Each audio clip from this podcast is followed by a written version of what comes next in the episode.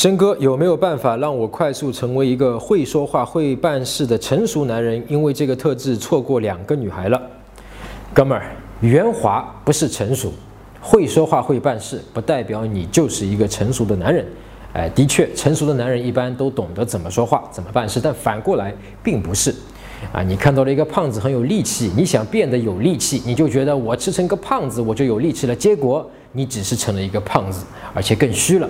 啊，不是所有的胖子都很有力气的啊，还有的是虚胖。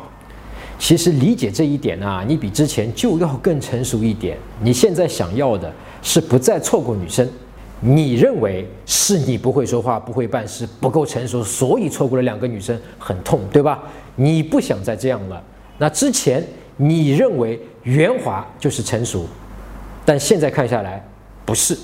那现在你认为是你不成熟，所以错过了这两个女生？那万一也不是像你认为的那样呢？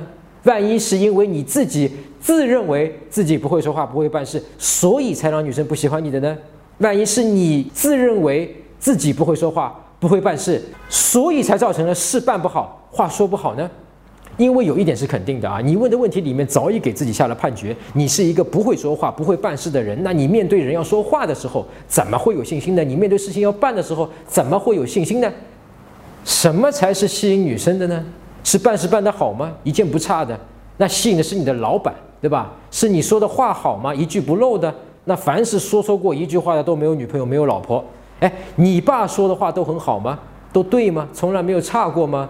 那他是怎么找到你妈的呢？还有了你这个可爱的小兔崽子，来，让你真哥亲一口啊！